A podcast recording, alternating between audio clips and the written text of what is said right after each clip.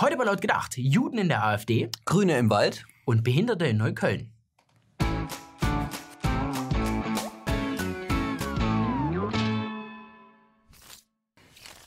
Die Alternative für Deutschland erfreut sich in Umfragen immer größerer Beliebtheit und schafft es auch, neue Wählerschichten zu erreichen. Und jetzt organisieren sich auch Menschen jüdischen Glaubens in der Partei. Am vergangenen Wochenende gründete sich in Wiesbaden der Arbeitskreis Juden in der AfD.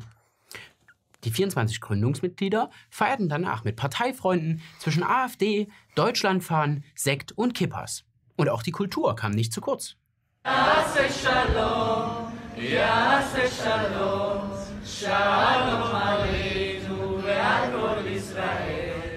Allerdings stößt dieses Engagement nicht überall auf Begeisterung. So hält Zentralratspräsident Josef Schuster die Haltung der AfD mit jüdischen und christlichen Werten nicht für vereinbar. Und auch Annetta Kahane meldet sich zu Wort. Grundsätzlich kann ich sagen, dass die Gegnerschaft zum Islam nicht ausreicht, um, wie die AfD, sich zum Freund aller Juden aufzuspielen. Die AfD-Politiker sind keine Verfassungspatrioten, sondern beharren auf einem ethnisch und in ihrem Sinne auch kulturell homogenen Deutschland. Wo ist jetzt der Diss? Ich peit's dich mal. Und die Kritik reißt auch nicht ab. In Frankfurt marschieren 250 Menschen gegen die Juden in der AfD. Und ihr Vorwurf lautet kulturelle Aneignung. Ihnen ist die AfD einfach nicht so ganz koscher. Besonders die Person Dimitri Schulz von der hessischen AfD steht unter heftigem Beschuss. Schulz ist einer der Gründerväter der Vereinigung Juden in der AfD. Aber ist der AfD-Mann überhaupt Jude? Das ist hier die große Frage. In der jüdischen Gemeinde Wiesbaden ist er kein Mitglied. Und auch seine Textsicherheit lässt zu wünschen übrig.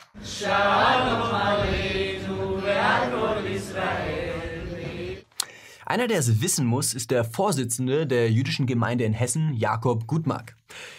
Er geht der Sache auf den Grund und sein Wort hat Gewicht. Er kennt immerhin auch Menschen, die sich als Juden deklarieren, dabei aber gar keine Juden sind. Hier ist also Vorsicht geboten.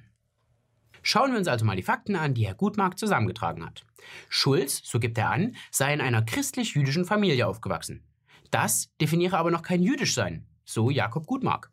Schulz ist in Kirgisistan geboren und Anfang der 90er Jahre durfte eine festgelegte Anzahl jüdischer Menschen übersiedeln. Und als einer dieser Kontingentflüchtlinge kam auch Schulz mit seiner Familie hier nach Deutschland. Aber auch das ist Jakob Gutmark noch nicht genug. Zu dieser Zeit wollten auf einmal viele gerne Juden sein, um nach Deutschland zu kommen. Jüdisch sei, wer eine jüdische Mutter hat, so Jakob Gutmark. Wenn Schulz also eine christliche Mutter hat, dann wäre er ein Nichtjude. Die Frage bleibt also bis auf weiteres ungeklärt. Ob Dimitri Schulz als das, was er ist, akzeptiert wird oder weiterhin ausgegrenzt und herabgesetzt wird, ja, das steht in den Sternen. Aber offenbar reicht es einfach nicht aus, sich einfach nur dazugehörig zu fühlen. Vielleicht ist die jüdische Gemeinde eines Tages bereit für mehr Offenheit und Toleranz. Bis dahin kann Dimitri vielleicht einfach mit anderen Identitäten punkten. Einfach als Deutscher zum Beispiel. Oder als Frau. Da würde ihm zumindest niemand widersprechen. Im April sorgte eine Anfrage der AfD mit sechs Fragen zum Thema Schwerbehinderte in Deutschland für Empörung. Sie fragten unter anderem nach der Zahl der Behinderten seit 2012, die durch Heirat innerhalb der eigenen Familie entstanden sind. Also als Folge sogenannter Inzestbeziehungen. Der AfD wurde vorgeworfen, dass sie solche Beziehungen vor allem Zuwanderern unterstelle. Und so brach eine Welle der Verärgerung und Empörung über die Partei hinein. Sozialverbände sahen sich dazu genötigt, sich in einer Zeitungsanzeige gegen die, Zitat, Abwertung von Menschen mit Behinderung und gegen Rassismus auszusprechen. Man rief die Leser dazu auf, wachsam zu sein und sich entschlossen gegen die um sich greifende Lebens- und Menschenfeindlichkeit zu stellen. Die Antwort des Bundesinnenministeriums auf die Anfrage der AfD-Abgeordneten fällt hingegen nüchtern aus. So heißt es dort, Zitat, Daten zum Familienstand der Eltern von Kindern mit Behinderungen werden in der Statistik der Schwerbehinderten nicht erhoben. Viel Lärm um nichts, könnte man meinen. Aber ganz so unberechtigt scheint die Vermutung der AfD nicht gewesen zu sein. Das legen zumindest aktuelle Zahlen nahe. So sterben in Berlin-Neukölln fast doppelt so viele Säuglinge wie im Berliner Durchschnitt. In einem Bericht des Neuköllner Gesundheitsamtes von Juni 2018 steht dazu Folgendes. Die Sterberate ist doppelt so hoch wie im Rest Berlins.